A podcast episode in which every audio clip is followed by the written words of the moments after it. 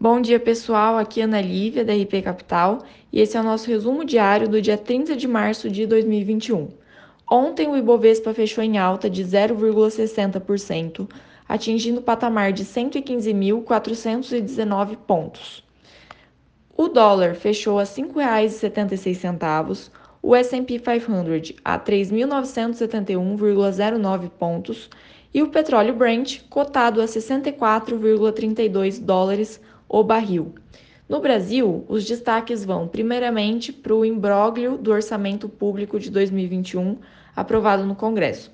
Diante da possibilidade de abertura de espaço para crime de responsabilidade fiscal pelo TCU, que é o Tribunal de Contas da União, o Poder Executivo analisa alternativas: votar um novo projeto, o ajuste pelo relator ou o veto do presidente da República.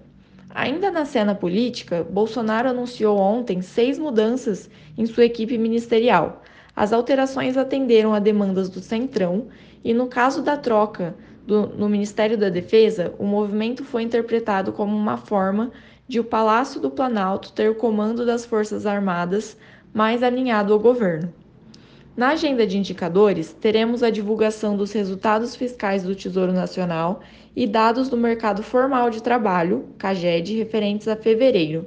Além disso, hoje pela manhã foi divulgado o IGPM março, que avançou 2,94% no mês, abaixo do esperado pelo mercado, que era de 3,10%, e confirmando a aceleração na comparação com o resultado de fevereiro, que foi uma alta de 2,53%. Em 12 meses, o índice já acelera para 31,10%.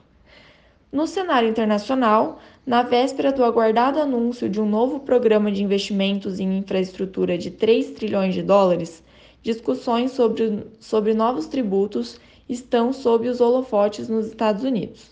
Em relação à pandemia, o presidente Joe Biden disse que 90% dos adultos do país serão elegíveis para receber a vacina contra a Covid-19 em três semanas, mas alertou contra o relaxamento de restrições.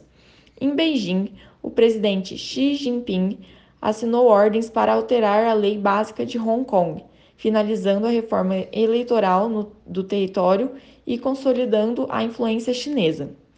Na agenda econômica de hoje, dá destaque para dados de confiança do consumidor nos Estados Unidos e PMIs na China.